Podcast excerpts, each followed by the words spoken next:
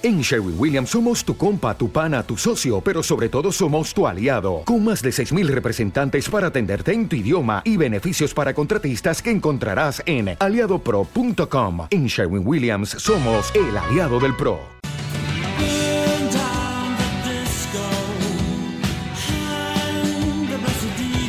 María Martí y Pablo Ramos presentan Colgar al DJ.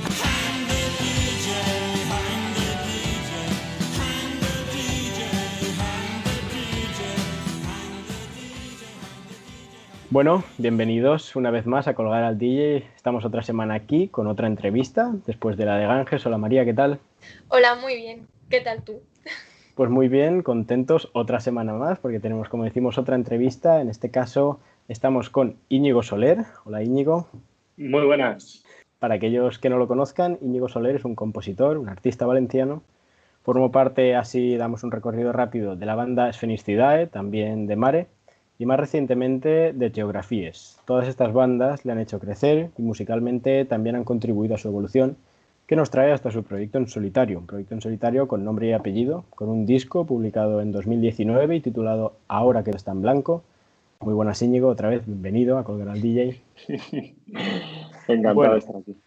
Eh, para empezar, hace algo más de un año podría parecer una pregunta un poco banal, pero de un tiempo atrás estamos de acuerdo en que parece que no lo es tanto y es que, ¿qué tal? ¿Cómo estás? Pues bien, la verdad. Ahora, ahora bien, ¿no? Que es lo importante. Estar bien ahora. Pandemia. Preocuparse por el, por el ahora. Así que, ¿no? Sin dar muchas vueltas ni para atrás ni para adelante. Y vamos a empezar por, por lo último. En mayo del año pasado publicaste tu, última canción hasta el momento, por así decirlo. No, es lo último que hemos escuchado tuyo, que se titula Nuestra, nuestra mejor versión y tiene que ver un poco o mucho eh, con todo lo que se estaba viviendo en ese momento y con lo, por desgracia, con lo que estamos viviendo a día de hoy todavía, que es toda esta odisea de la pandemia. Y ya hemos dicho, pues eso, cuándo nace, entonces nos gustaría saber cómo nace esta canción.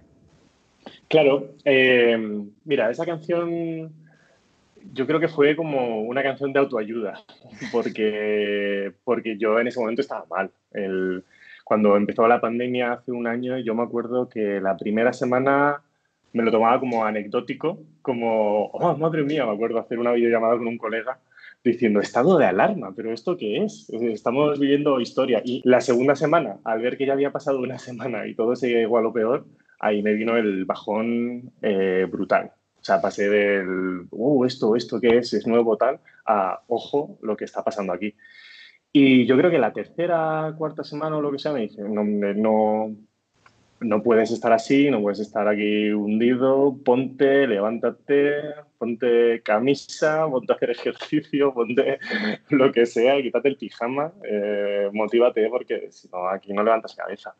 Y un colega me pasó imágenes de Madrid, él había ido por curro, eh, había tenido que coger un taxi para ir a, a grabar una cosa y en el trayecto, como iba con la cámara, grabó imágenes de Madrid totalmente vacías. Y habíamos hablado hace tiempo de hacer algo juntos, me pasó esas imágenes y fue como, ¡pum!, me acabas de animar, eh, justo estaba buscando eh, un motivo para, para meterle horas a, algo y, y, las imágenes estas son, son brutales. Entonces le dije a Manel Domingo, le dije, deja que haga una canción y montamos un videoclip y, y todo esto. Me puse a hacer esa canción que, con la que quería precisamente sacar mi mejor versión ¿no? y hacer partícipe un poco a, a, mis colegas y llamé a otros amigos de Madrid porque yo llevaba tiempo sin, sin verles y yo ahí estuve viviendo muchos años y un colega lo editó, otro hizo el color, eh, Patricia hizo las ilustraciones y se convirtió en un proyecto grupal así muy majo, la verdad. Entonces, mientras yo hacía la canción, ellos estaban también con el vídeo y, y, y, fue muy bonito. La verdad es, un, es una canción que ahora viéndolo con retrospectiva me animaba a, sacar un aprendizaje de, todo esto que, que, estaba pasando, sobre todo en ese momento donde estaba más, era el momento clave de la crisis. Ahora como que ya lo sabemos llevar más o menos, o hemos aprendido a llevarlo. Eh, y sí que, sí que sacaba aprendizaje, sí que me veo mejor. O sea, sí que sale nuestra mejor versión. Así, así de, de tonto de chiquillo soy, pero esa pausa me sirvió para cambiar cosas clave de mi vida y, y lo estoy aplicando. Así que funcionó. Yo te iba a preguntar eso a pie de, del título, ¿cuál crees que es nuestra mejor versión? En, es cuidarte, cuidarte mucho físicamente, mentalmente, emocionalmente, cuidar a la gente de tu alrededor, eh, no sé, tratar con, mucho cariño a, tus amigos, con mucha transparencia a tu pareja si la tienes y, y aunque a veces eh, la familia sea difícil, tratar de estar cerca de, de ellos también es una lección súper importante.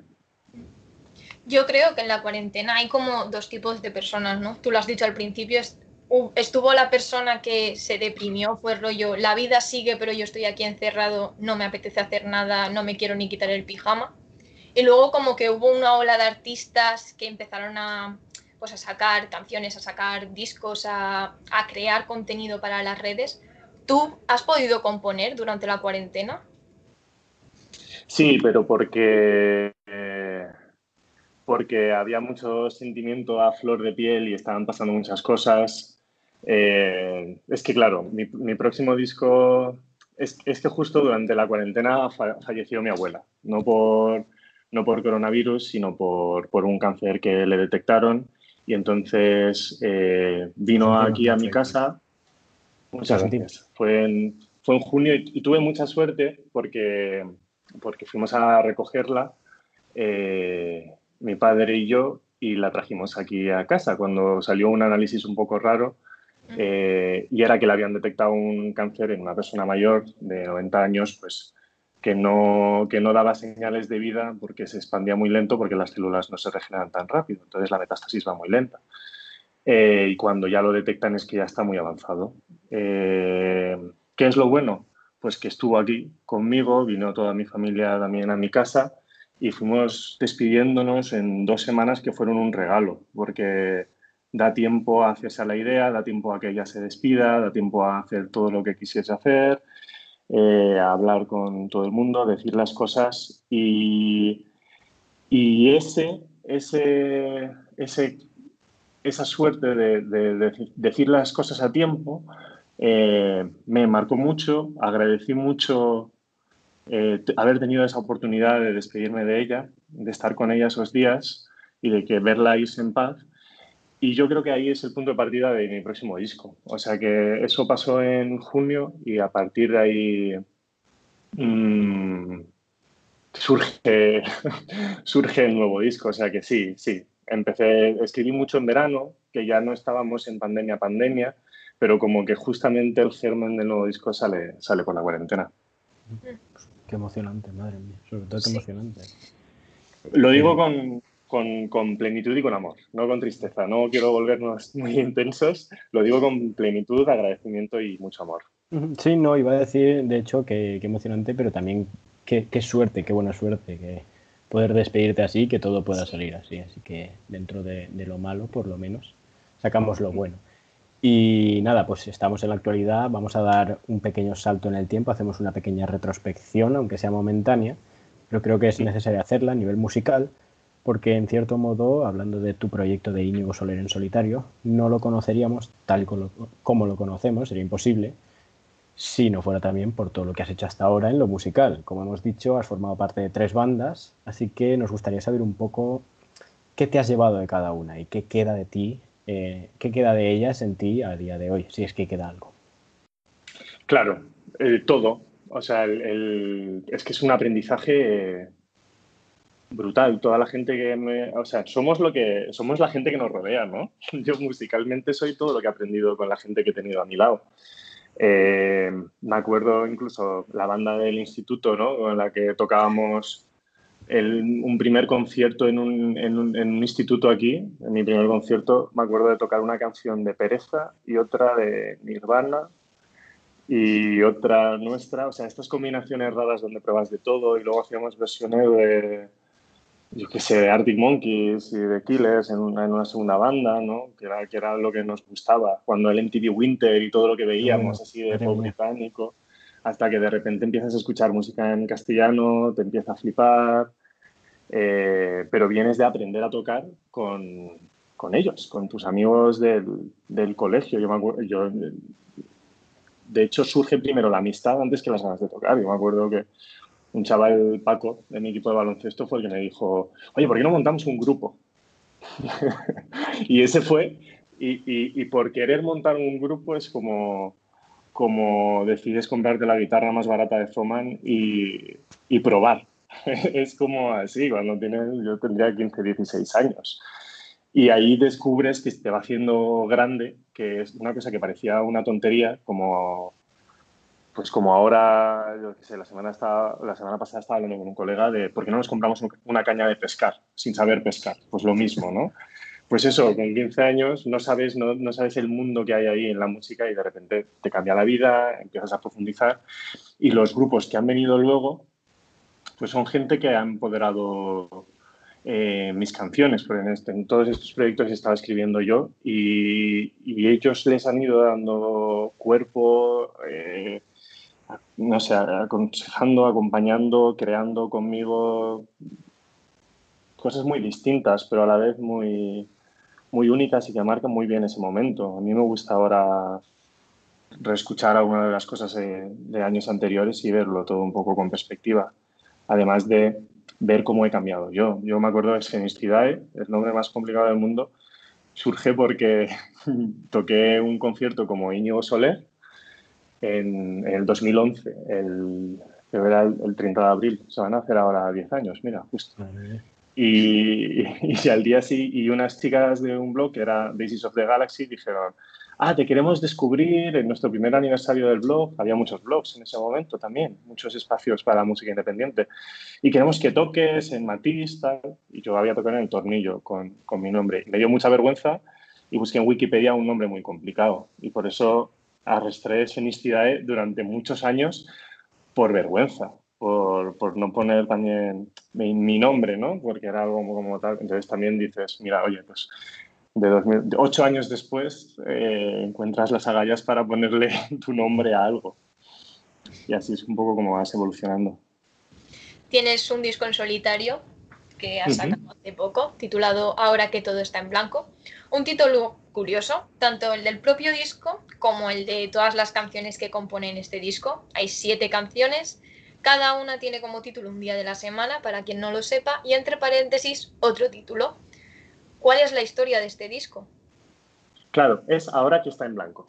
Todo, todo no está en blanco, pero bueno, el lienzo sí que está en blanco. Primer disco en solitario, de, de repente haces un reset y puedes hacer lo que tú quieras, ¿no? De un poco, ese era el, el título. Y la temática que quería abarcar era la rutina, la verdad, de mi vida en, en Madrid. Es un disco que está hecho mientras yo estaba trabajando en una consultora de, de una consultora de marca, salir a las 6, 7, eh, irte al estudio a grabar con Pau Paredes, que también llevaba todo el día, pues por la mañana grabando un grupo, por la tarde mezclando, y luego de 7 a 10 nosotros grabando este disco, ¿no? Como metidos en la rutina y a lo mejor solo un día de la semana podíamos estar grabando esto. Entonces se alargó en el tiempo, se incorporó mucho la rutina dentro del disco y yo creo que era como esa cotidianidad, esa normalidad de hacer las cosas sin, sin grandes fantasías que siempre había tenido de, no, pues un estudio en los Pirineos, que vas con tu banda un mes y estáis ahí grabando y creando. Y no, la verdad es que no, vas con el portátil en la espalda, en la mochila, saliendo del curro eh, y te pones a grabar canciones que hablan precisamente de, de, estar viviendo en el centro de una ciudad muy grande y, y haciéndote a ella, ¿no? Eh, viviendo, disfrutándola y disfrutando las oportunidades que te da, pero también con cierta resignación de días de sentir que no eres nada, que no eres nadie, eh, no sé, que se te hace bola a veces y otras veces te levantas y quieres alumbrar. Un poco ahí está el recorrido y por eso las canciones son los siete días de la semana, un poco que condicionan demasiado nuestro, nuestro estado de ánimo, ¿no? Sí, es verdad. Y bueno, eso, es tu, tu primer disco en solitario y digamos como nombre de Íñigo Soler, ¿Sentiste la, la, necesidad de presentar al mundo un nuevo, un nuevo tú, un nuevo yo como Íñigo Soler? No, o sea, yo me acuerdo precisamente por estar haciéndolo en, el, en, una época de mucho curro, mucha carga, muchos proyectos, a veces me meto en, en muchos líos también laborales. Eh, grabé las canciones y, estaban ahí, estaban grabadas. Estaban grabadas como quien quiere grabar algo porque se lo pasa bien y, y quiere hacer unas canciones porque le apetece escucharlas porque yo en general compongo cuando, cuando me apetece escuchar una canción que no existe y me la hago. es un poco una cosa friki, pero, pero es un poco así. Entonces ya me las había hecho, me las escuchaba, que era una cosa que antes al principio no hacía, pero en este disco sí, en este disco me lo ponía mucho. Y me acompañaba los lunes, la canción de lunes me acompañaba, y los martes también. Entonces yo ya lo tenía todo hecho. Quería grabar esas canciones y ya las había grabado. Entonces no, no lo enseñaba. Eh, además estaba liado, no sé si lo quería sacar como tercer disco de Sfenistidae, eh, no sé si veía formar una banda, si estar con los músicos con los que estaba en Madrid o, o estar en Valencia. Estaba en una época complicada, entonces las canciones estaban ahí en el móvil y las iba escuchando. Y fue cuando, cuando dejé Madrid y, me mudé a Chicago eh, el momento en el que la sociedad americana eh, me dio un golpe así como de, empoderamiento de la individualidad, que es muy americano esto, es un poco lo que tiene el capitalismo y el liberalismo este que tienen allí, es un poco el, no, tú puedes construir todo lo que quieras, tal, ¿no? Y, una sociedad como con muchas lagunas, que la verdad es que no me gustaría, hay, hay mucho egoísmo que no me gusta nada, pero también es verdad que tiene un empoderamiento hacia la persona bastante guay. De hecho, hasta hablan distinto, hablan como que engolan de estómago, es como, oh yeah, you can do it. es como muy así. Y, yo qué sé, me junté a lo mejor con la gente adecuada y todos me decían, tío, estas canciones están, son, están muy guays, además aquí vas a poder tocar, sácalo, tal. Y yo, pero es que no sé, no, ¿con, ¿cómo? ¿Con qué banda? No, tú te llamas Íñigo, pues Íñigo, tal. Además les parecía un nombre súper guay. Les, les, creían que era como Índigo. Y, y, me animaron allí, en Chicago, a, a, sacarlo. Y lo saqué el día de mi cumpleaños, un sábado normal. Entonces, no, cero pretensiones, Bandcamp. Eh, el sábado del 19 de enero del 19, 19119, me hizo gracia, me animé y, ya está. Y lo subí con una manera muy, muy naif de hacerlo. Animado por eso, por amigos que decían, sí, sí, tú, con tu nombre, tal. No lo pensé mucho. Y luego cuando regresé a España, pues me di cuenta de que pues, mis amigos de, de siempre o, o, los que me habían seguido un poco la pista con, con esfenicidad o geografías, le habían echado un ojo y, y decía, no, hombre, pero esto, esto, vamos a hacer cosas, ¿no? Y ahí empecé a moverme un poco más. Pues qué guay. Y a nivel de tema de inspiración, en cuanto a composición y letras, ¿te gusta escribir a partir de vivencias tuyas o son más rollo historias que te imaginas y a partir de esas historias creas? No, soy, soy yo 100%, es todo vivencia mía. El, tengo muchas rutinas de escribir. Yo por la mañana tengo al lado de la mesilla tengo ya un, cuaderno donde me pongo a escribir. Eh, a menudo, de hecho esto hace que me acuerde de los sueños y estoy como apuntando cosas muy raras. Pues lo primero que hago al despertar me pongo a escribir y generalmente retienes el sueño. Eh, todos esos pensamientos es lo que escribo. No me paro, no soy un novelista, no soy, es toda una profesión, ¿no? Inventarse historias que tengan gancho. Yo no me veo capaz de hacer algo así directamente de mis reflexiones, de, lo, que piensa, de lo que pienso eh, o de lo que quiero decirme y recordarme, ¿no? como he dicho en nuestra mejor versión. A veces son canciones que me hago un poco a mí mismo, eh, como para decir, venga, venga chaval, tú puedes, como un posit que te pones en la nevera. Eh, me las escribo de lo que me pasa. De esas reflexiones sale, sale un poco todo. Estoy pensando y a veces me sale en melodía y otras en texto.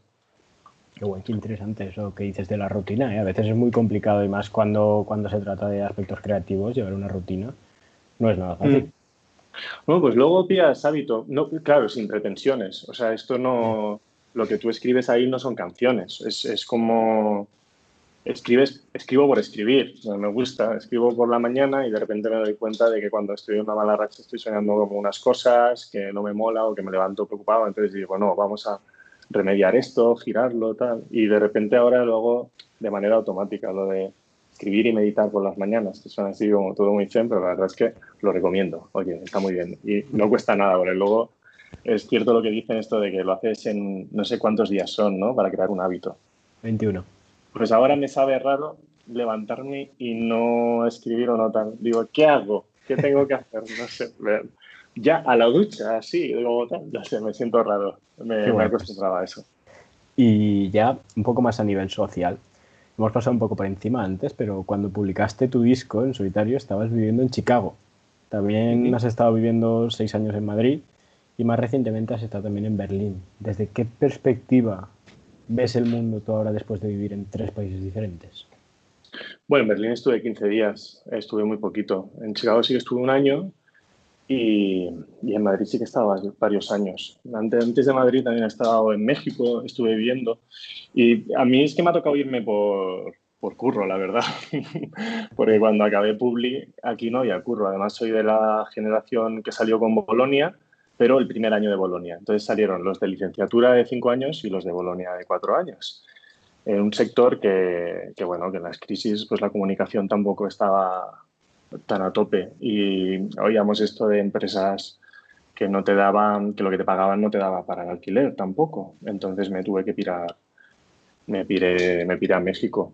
Y, y lo que podía ser un problema, que es que no encuentres trabajo en tu ciudad, que es magnífica, ahora estoy viviendo en Valencia y la mejor, la mejor terreta del mundo. eh, lo que podía ser un problema, eh, pues yo creo que se convierte en una oportunidad. Estoy con 22 años yéndome de casa a, ver qué hay, a buscarme lo que sea y, y, gracias a eso yo creo que no tengo reparo en, en, moverme, en encontrar oportunidades, me adapto fácil y socialmente hay como diferencias superficiales, pero son países muy desarrollados, muy tal, son casi anecdóticos. Lo que es las personas son personas en todos lados y, y tienen tal. Pero a mí me han hecho, mm, no sé, México yo creo que me, me, hizo bastante artista, era bastante artística México. Madrid muy más corporativo, también más bohemio, no sé, en Madrid tuve de todo, claro, más años allí. Y Chicago, pues mira, ha hecho que saque un disco con mi nombre. No es poco, ¿no? Un poco el basta de mantener un perfil bajo, atrévete a, a mostrarte y tal. Sacas aprendizajes un poco de todos lados. Muy bien. Y a nivel musical, ¿qué tal las escenas locales de allí? Porque la de Madrid más o menos nos puede pillar un poco más de cerca, pero Chicago y México. Jo, pues es que me pasó. Yo me fui de gira por, por México. Ya estaba viviendo allí y me acuerdo que miraba, bueno, enseguida un colega de, del curro me animó a tocar en Guadalajara, yo vivía en Guadalajara y ahí estuvimos tocando, toqué dos o tres veces y ya conoces como esto de los músicos llevan a músicos que vienen y tal, ya como que de repente entras un poco en una escenilla por ahí eh, bastante guay porque no era tan indie, no sé. En España como que el indie era todo muy el bloque del indie. Ahí era como grupos como muy californianos, con cosas más jazzy, con había un poco de todo, mucho post rock también. O sea, el, había una mezcla de géneros muy guay eh, entre mis colegas de allí. Luego extrapolarlo esto y volverlo a Obviamente, algo grande, pues no tengo ni idea. Mi realidad es la que tal y me animaron a, eh, pues, pues, vete por ahí, ¿no? Aprovecha que estás aquí en, en México y, y, a ello. Y cuando dejé la agencia en la que estaba, porque me iba a volver a, a España, empecé a escribir a salas. Y me, y me acuerdo de escribir a, a la sala Caradura de, en el DF, porque había visto que él mató y la habitación roja y tal habían tocado ahí. Y era una salita pequeña y me dijeron, uh, perfecto, tal, no sé qué, te hemos escuchado, perfecto, vente a abrir con otro grupo español con el que pegas mucho. Digo, pues venga, vamos para allá. Eh, genial, yo tenía un colega de un colega en el DF que me dejaba quedarme y así conocía el DF. Y era Efecto Pasillo, que estaban, en ese momento estaban número uno en los 40 principales por la de pan y mantequilla. Yo te quiero con pan y mantequilla. Yo les conocía por la de no importa qué llevas. Sí. Y efecto pasillo, canarios majísimos, una gente jovial, alegre, no sé qué, y yo estaba presentando mi primer disco, del 2012 era el de la historia inempezable, eh, sentado con una guitarra española, era como un contraste, pero los de Cadura dijeron, sí, sí, a tope con ello. Y luego en Monterrey también escribía una sala porque iban a tocar unos colegas eh, míos y íbamos a tocar ellos y yo, porque iban de Guadalajara, iban a tocar a Monterrey y yo justo había tocado en el DF y me venía bien y digo, ah, perfecto, pues voy también para, para allá, voy para Monterrey. Y eh, la noche en la que íbamos a tocar nos dicen, tenemos que ajustar un poco los horarios porque hay un festival aquí en Monterrey y entra en la misma noche que vosotros Danowski, que a mí me molaba mucho, el hijo mm. de Jodorowsky tiene un grupo y tal y acabé teloneando a Danowski en, el, en Monterrey. Entonces, me encantan estas historias de cogerte la guitarra y, y, vamos a ver, guitarra que no era mía tampoco, porque yo estaba ahí, yo estaba ahí de prestado. Yo tenía 22 años y ganas de, pues vamos a ver qué tal. Así salen las cosas también, ¿eh? Sí, sí, sí, y me lo pasé, me lo pasé muy bien. Entonces la escena la vi súper abierta a escuchar nueva música, casi siempre era como las cosas eran gratis, no sé qué, era como no cover, ¿no? Como que no había cover, que eso, o a lo mejor lo, no, también lo decían. Es que en México a veces pillan muchas cosas como estadounidenses, entonces era como no había entrada, pero a veces se podía dar lo que tú querías y cosas así. Era, no sé, había, era como muy abierto todo y era fácil. Era fácil que te dijesen, sí, pues ponte a tocar con estos que vienen, van a moverte público y así, así tú puedes tocar. Vente, claro, tal, no sé qué. Y conciertos, mm, claro, lo del DF con efecto pasivo creo era un lunes o un martes. Que si hay escena lunes y martes, pues es lo que beneficia que, que pueda tocar más gente. Y en Chicago solo toqué una vez, la verdad. Tuve suerte de, de, de que la, la, programadora de, o sea, una amiga mía entró a hacer prácticas en el Shubas Tavern, que era el sitio más emblemático de Chicago, y entró a hacer prácticas ahí y dijo, ah, pues este puedo tocar, puedo tocar un chaval español, así como tal. Y toqué, toqué en, en, ese sitio, tengo ahí una foto en el camerino, la foto de The Warren Tracks y The National, que habían tocado ahí cuando habían ido a Chicago. Y toqué también un, un, un, miércoles que era gratis para la gente, entonces vinieron un montón de, de compañeros míos de la Academia de Inglés y colegas eh, nos llevábamos porcentaje de consumición y la cerveza que organizaba el esto nos pagaba. O sea que las condiciones eran geniales. Y muy divertido. No sé. Sí, yo, me presto a, que pasen cosas. Me parecieron dos escenarios, tanto México como, como, en Chicago, lo que vi, me pareció muy abierto. Es que yo creo que también allí, eh, por ejemplo, en, Chicago había mucha, mucha banda. Había, había menos DJ que, había mucha música en directo eh, y poco DJ. Pero yo creo que también porque es un tema de leyes. En Chicago, mm, haz lo que quieras en tu bar. Entonces, había el, el el, el Mouse este, era al que iba mucho con, con, un colega, con Miguel, y íbamos y todos los sábados había hip hop o post-punk o pop o había como cosas muy, muy raras. O tocaba indie, da igual. Pero eso yo creo que también es un tema de legislación. Y bueno, actualmente, pese a todo lo que está cayendo, Valencia tiene una escena muy buena en cuanto a oferta cultural y de ocio. Tenemos muchos ciclos de conciertos y sí que se está apostando por la cultura segura, por así decirlo. Tú has estado tocando en la pérgola y, como decimos, vas a tocar también el día 18 en Les Arts Light. Entonces, además de formar parte de ella, ¿cómo ves la escena cultural valenciana ahora mismo? Muy, muy guay, ¿no? Estoy como muy agradecido a toda la gente que, que, está sacando esto para adelante. Porque es que es muy fácil que en este momento digas, oh, pues venga, pues dejo de programar un par de años y no sé qué y tal. Y, no debe ser fácil decir, venga, sí, lo montamos y si el mes que viene nos cambian las medidas, algo haremos. Y si nos dicen que esto es así, lo cambiamos. Y si se cancela una cosa por lluvia porque nos toca el exterior, vamos a ver cómo cuadramos o hacemos malabares entre grupos. No sé cómo, cómo estarán llevando la, organización de todo esto. Debe ser un caos y, yo creo que cada vez que voy a tomarme una cerveza, disfruto del concierto, pero también mucho de la organización, de decir, oye, qué bien esto, que, que lo estén haciendo posible, que nos estén dando planazo todos los fines de semana por la mañana, tanto sábados como domingo, que podemos ir y tal. Eh, es un gustazo. Y yo, o bueno, se ve, se ve que debe ser eh, un currazo de cuidado, ir adaptándose a todo lo que está viniendo con tanta flexibilidad. Así que como espectador lo veo una pasada y estoy muy agradecido. Y como músico, que gracias a eso pues haya podido tocar en la pérgola y ahora voy a tocar en Marina Sur, pues eh, feliz, felicísimo. A mí además me gusta mucho, bueno, salgo a correr y salgo por ahí. Entonces da gusto decir, mira, por ahí he tocado, ya está, eh, qué guay. Mira, ya, ya está el, el, check, está, está muy bien. Justo salgo por esos espigones, me gusta. Bueno, pues muy bien. Eh, para ir terminando este, este bloque así como principal de la entrevista, ya prácticamente llegamos al final, pero tenemos que incidir, como ha dicho María, en que este día 18 estarás tocando en la Marina Sur, aquí en Valencia, en Les Arts Light, dentro de, este ciclo del Festival de Les Arts.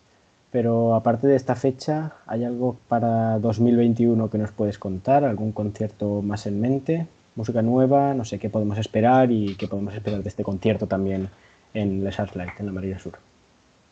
Pues eh, sí a todo. Eh, ¿Qué quieres? ¿Música nueva? Pues música nueva ahora, claro que sí.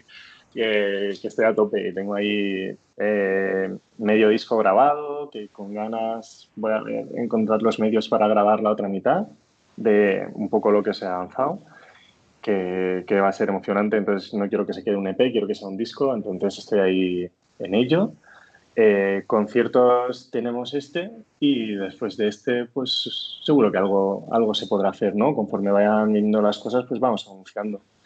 Pero sí, estoy, estoy ilusionado, estoy muy ilusionado, estoy trabajando eso, en el nuevo disco, pero disfrutando también de ahora que está en blanco, porque claro, lo que no he dicho, lo saqué cuando estaba en Chicago, pero fue el año pasado, en febrero, justo antes de la pandemia, cuando un poco por el feedback recibido lo decidí editar en vinilo, está disponible y está ahí pendiente una gira de presentación del vinilo que nunca ocurrió, cancelé las fechas que tenía en Madrid y Barcelona y, tiene vida un poco ahora que está en blanco. Me apetece mucho tocarlo, enseñárselo a la gente eh, antes de guardarlo y pasar a lo siguiente.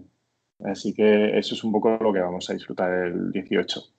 Pues ahí está lo has dicho tú todo. Todo el mundo a por ese vinilo, todo el mundo a ver a Íñigo el día 18 y al resto de grupos en Les Arts Live y pues a disfrutar de este disco y del que viene. Y bueno, ya vamos, vamos terminando, vamos cerrando cosas. Ahora vamos a entrar a lo que sería una batería de preguntas así rapiditas, en plan algo más dinámico de pregunta-respuesta, lo primero que te venga a la cabeza. Venga, va. Pues comienzo yo. Primera pregunta, son 10. Veremos cuánto tardas en contestarlas y con, y con qué rapidez. Un ídolo de la infancia. Eh, eh, Seth Cohen. ¿Qué es lo último que has escuchado en Spotify? Mm, eh.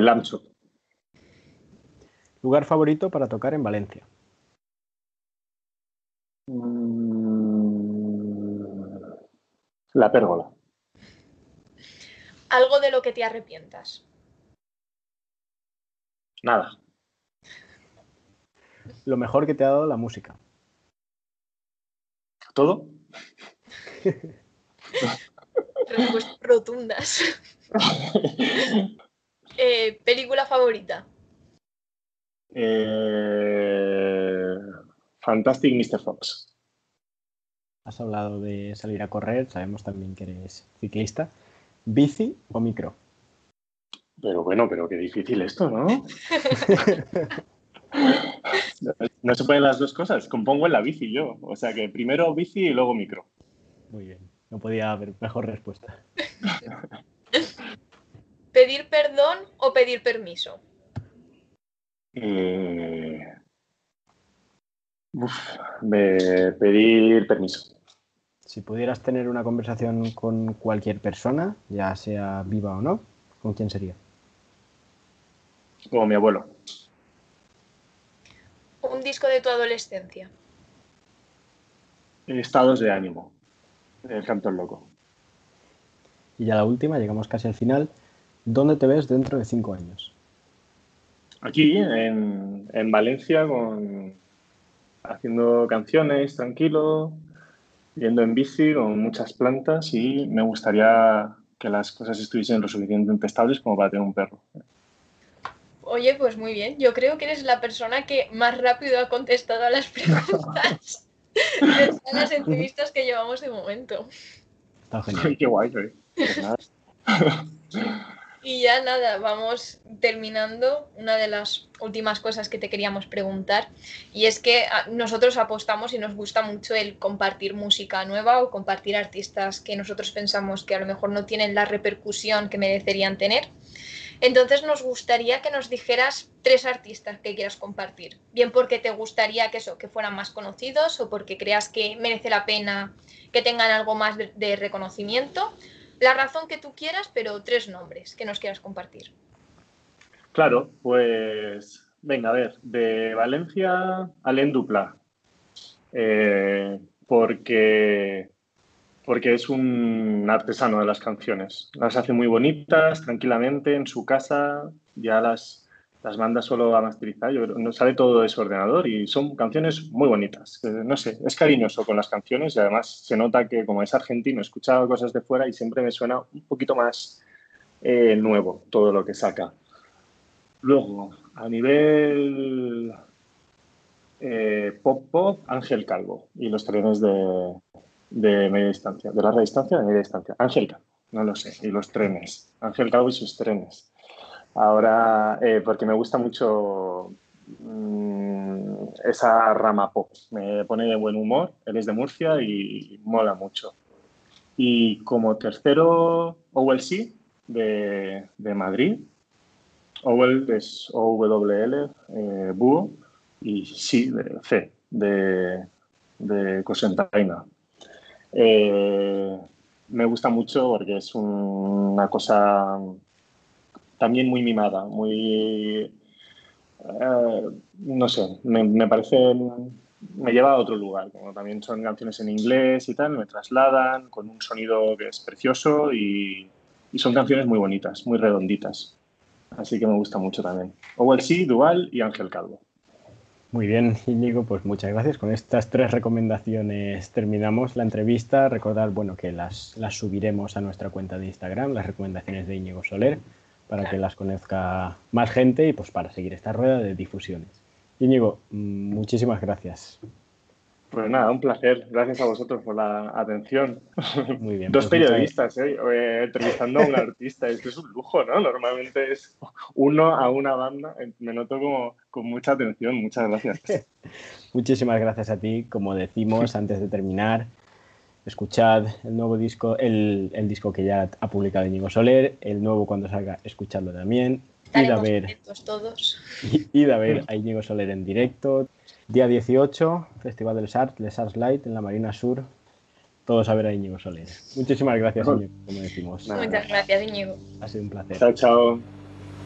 En el viaje que empecé por el salón, yo me encontré una versión más apagada y más vacía de mí mismo. Un muchacho que lloraba cuando pone las noticias y un jardinero que plantaba un nuevo hobby en la ventana. En el viaje que empecé por el salón yo me encontré una chica rellenando formularios de trabajo, un deportista levantando dos garrafas de 8 litros y un gran lector que descubría